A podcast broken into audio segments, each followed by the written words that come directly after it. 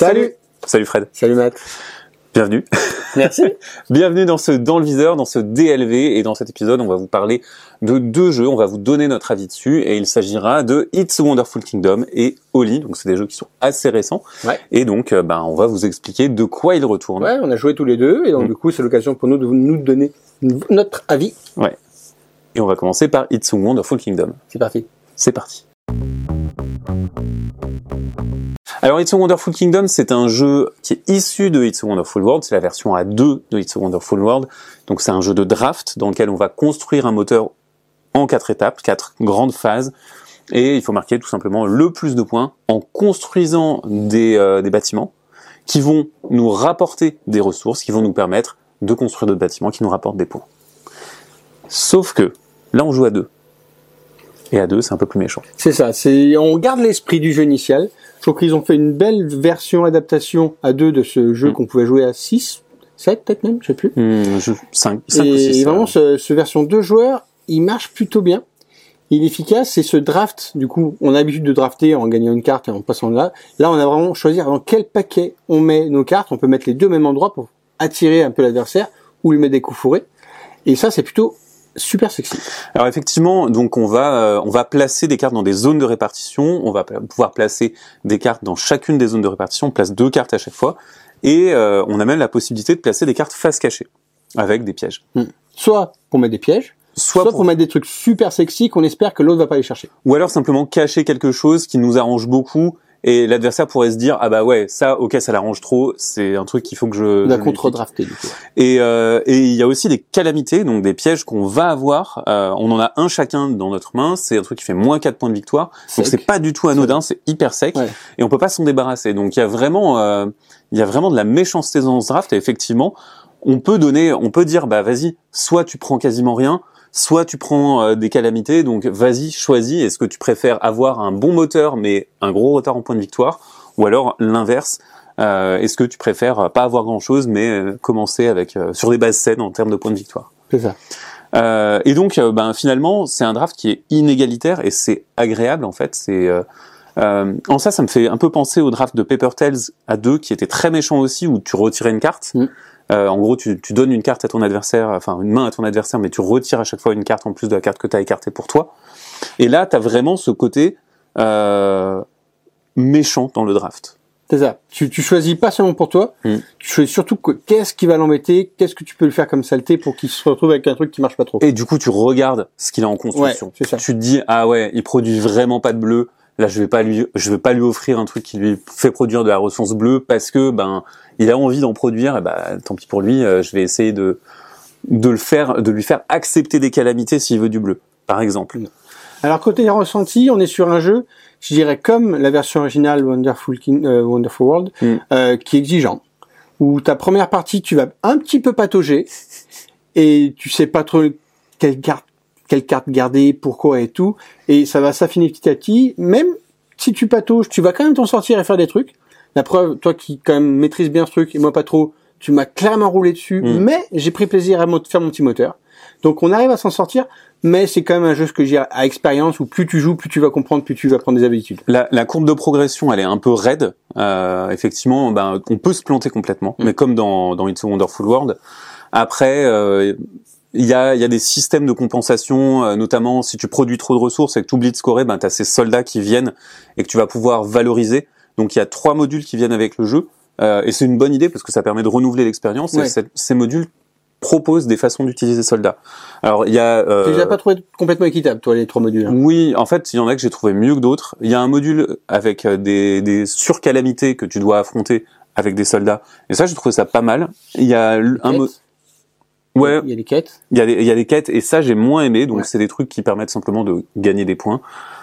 Pff, C'est externe au jeu, du coup ça m'a pas passionné. Et Mm. par contre, il y a un module qui est bien pour démarrer, je pense, c'est le, le module des aides de camp, je Ouais, crois. c'est celui que tu m'as fait jouer, qui est pas mal. Euh, Et en fait, on a chacun un personnage asymétrique et on peut dépenser des soldats pour euh, pour gagner des bonus, pour avoir des effets. Donc c'est des gros effets, genre euh, tiens, je gagne plein de ressources, tiens, je fais ci, euh, j'enlève des cartes de l'offre. voilà, il y a, il y a vraiment des trucs intéressants. Manipule Et on, le jeu un peu. on manipule un peu le jeu et ça permet de twister et de creuser un petit peu la symétrie du jeu. Mm.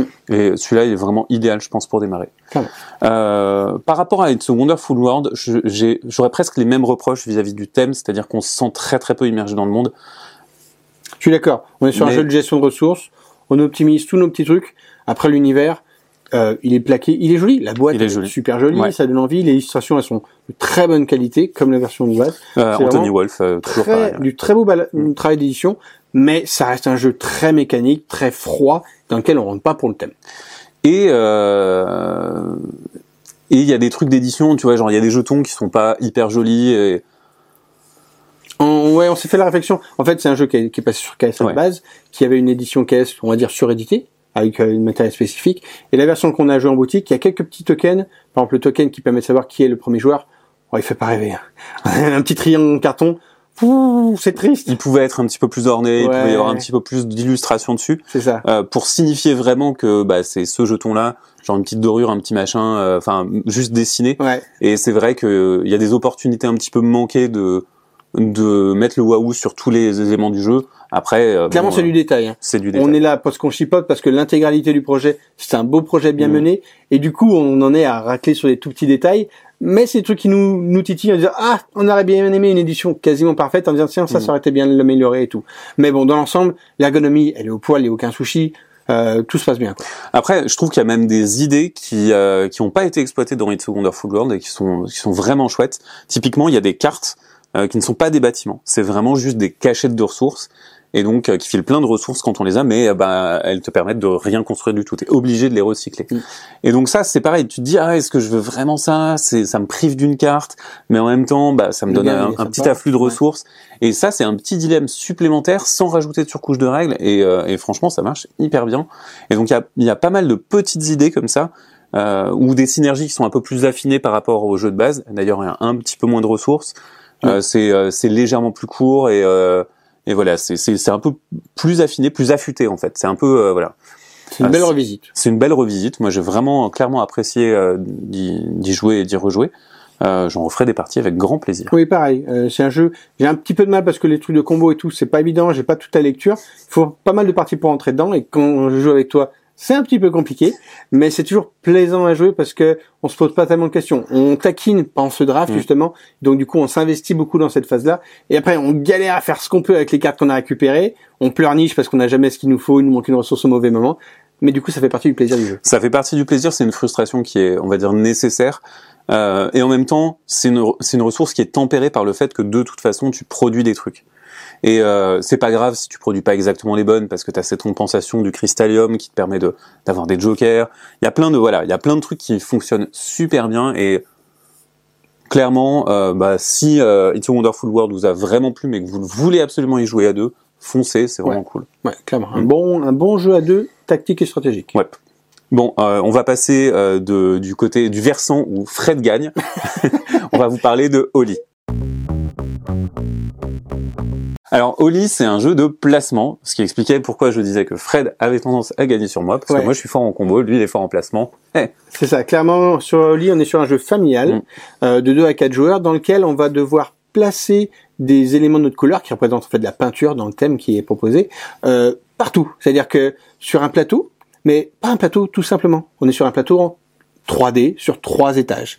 On a un premier plateau qu'on va remplir, on va pouvoir accéder au deuxième plateau supérieur qu'on va remplir également. Quand il y a des trous, on va passer en dessous, donc du coup on va saupoudrer de la peinture qui va descendre dans les niveaux dessus dessous, et on va essayer d'accéder au troisième niveau qui est le plus rémunérateur, mais du coup on va descendre encore plus dans les niveaux du dessous quand euh, la poudre Ouais. se répartit. Et donc cette peinture, on va la répartir en utilisant des cartes, des cartes patterns, on va dire, qui représentent les cases qu'on va asperger, en disant tiens je joue cette carte, j'envoie la peinture à cet endroit-là, si c'est sur- sur les cases ça reste ou ça descend, si c'est sur les personnages ça lui fait des points, enfin ça nous fait des points en le fait qu'on l'asperge. Ouais. Et puis on va faire comme ça, on va gérer notre présence sur le plateau en essayant de mettre de la peinture partout. Oui, exactement. Et, euh, et en fait, c'est vraiment un jeu tactique de positionnement. Euh, on, on a vraiment intérêt à se placer correctement parce que euh, on a envie d'asperger l'autre, mais en même temps, on a surtout envie de, de pouvoir accéder aux étages du haut. Alors, il y a des compensations, genre il y a des bonbons qui vont se trouver dans les étages du bas, qui vont être des, petites compensations qui peuvent même, avec un, module, vous faire euh, activer des, pouvoirs. Euh, et, euh, et quand on arrive à accéder aux étages du haut, ben il faut arriver à se positionner correctement pour saupoudrer sur les autres. Et c'est là où je trouve que Oli est vraiment fin, c'est que euh, en fait, on arrive à, à se poser des questions en 3D hyper facilement. C'est ça. L'intérêt, c'est que ce plateau 3D a des plaques transparentes. Alors, c'est du plastique est transparent, qui fait que quand on se met au-dessus, on va pouvoir voir clairement qu'est-ce qu'il y a sur les trois niveaux? Est-ce que si j'espère à cet endroit-là, ma peinture va descendre du niveau du dessous, voire même de descendre de niveau? Mm. Et ce côté transparent est très bien rendu, très efficace. On voit tout de suite où est-ce qu'on est. En plus, il y a les rappels des, en Des A coordonnées, et des, ouais. avec des coordonnées sur les côtés. Mais euh, c'est une structure qui est quand même bien pensée, bien bâtie, bien éditée. Euh, côté fragilité, on va voir comment ça dure à l'usage, parce que Mm. clairement, on a les poteaux qui tiennent les éléments de plastique. Je sais pas s'ils vont faire 50 parties. Bon, on, on verra à ce moment-là, mais en Mm. tout cas, à monter, ça fonctionne. Mais on est sur une boîte qui est donc à, où, à la base, quand on la voit, elle nous a bien attiré. Carrément. Alors moi, je- j'en avais entendu parler lors de la version euh, américaine, parce qu'en fait, c'est un jeu de Floodgate. C'est les mecs qui ont sorti Sagrada, notamment. Euh, donc je suivais un petit peu ce qu'ils faisaient, et, euh, et là, j'ai vu le truc. Bon, en plus, c'est illustré par Vincent Dutray. C'est très joli. Je me suis dit, ah, ça peut très bien marcher. Bon, ça a mis deux ans à arriver en France, c'est la vie. Euh, et c'est arrivé chez Matago. Donc, euh, effectivement, euh, moi, je le surveillais depuis un moment. Je me disais, ah, pourquoi pas. Bon, je l'ai oublié, puis il est arrivé. Puis on, on s'y est mis dessus, et c'est un jeu qui est quand même super accessible, qu'on peut dire. Oui, Clairement, c'est un jeu familial, familial initié, où euh, on rentre vite dedans, les règles sont plutôt simples, et les tours de jeu, ils se posent sans question. on n'y a joué qu'à deux, et je pense que c'est mieux à trois et à quatre. Clairement, on a eu envie d'en jouer à 3 Ouais. et 4 en jouant à 2. Ouais, ouais. Parce que le fait que pour monter, il faut avoir déjà beaucoup saupoudré les terrains, à 2 c'est plus long, alors que justement, à 3 ou 4, on va plus vite saupoudrer, donc plus vite monter dans les étages par rapport au nombre de tours qu'on fait. Et j'ai même envie de te dire que, euh, en fait, c'est pas une obligation de monter. On peut s'arranger pour monter. Sauf que euh, finalement, il y a des moments où on n'a pas forcément envie de monter parce qu'on a envie d'avoir les compensations, on a envie de, de faire d'autres choses. Et, euh, et du coup, c'est un vrai choix ouais. tactique de monter ou pas. C'est ça. Euh, et euh, à deux, en fait, on le ressent moins. Peut-être qu'à trois ou quatre, on le ressent mieux. Alors, je projette, hein, je sais pas puisque j'ai pas joué à trois ou quatre, mais je pense que ça marche mieux à trois. Non, et puis l'idée de faire des coups doubles, c'est-à-dire que d'asperger deux adversaires d'un coup, c'est quelque chose qu'on a envie de faire quand on joue à Carrément. 3 ou 4, alors que déjà à deux, rien qu'à deux, tu essaies de te placer pour forcément lui envoyer de la peinture à la figure parce que c'est plus rentable quand on est dans les bas niveaux, et c'est rigolo de dire tiens, prends ta peinture, et on continue et on fait notre petit placement comme ça. Donc franchement, c'est c'était une bonne surprise ce jeu. Carrément. On s'est bien amusé, on est vite rentré dedans, du plaisir, l'édition, elle est plutôt sympa. C'est plutôt sympa, ça fait le taf. Alors après, c'est pas non plus euh, la, la surcharge totale. Hein. Euh, Vraiment, on est dans, dans euh, pile ce qu'il faut euh, et, euh, et ça marche. C'est visuel, il y a de la présence de table. Franchement, euh, je pense que sur un salon, tu vois les gens jouer à ça, Ouais. tu fais ah waouh. T'as envie de jouer et envie tu jouer. comprends vite ce qu'il faut faire. Ok, Mm. ils mettent des petits jetons, ben, ils mettent la carte, tu mets les jetons. J'ai compris. Donc vraiment un jeu où quand tu vois ce Ouais. qui se passe, tu sais jouer. C'est quand même super cool ça. Et ça, c'est super cool. Écoute, je crois qu'on est bon sur ces deux jeux, It's a Wonderful Kingdom et Oli, deux réussites pour nous. Mm. En tout cas, nous, on a bien apprécié. Euh, si vous avez des opinions, qu'elles soient contraires ou si vous êtes d'accord, vous pouvez le dire en commentaire, partagez la vidéo, allez sur YouTube pour nous soutenir, tout nous fait plaisir. Des bisous, à bientôt sur ludovox.fr. Ciao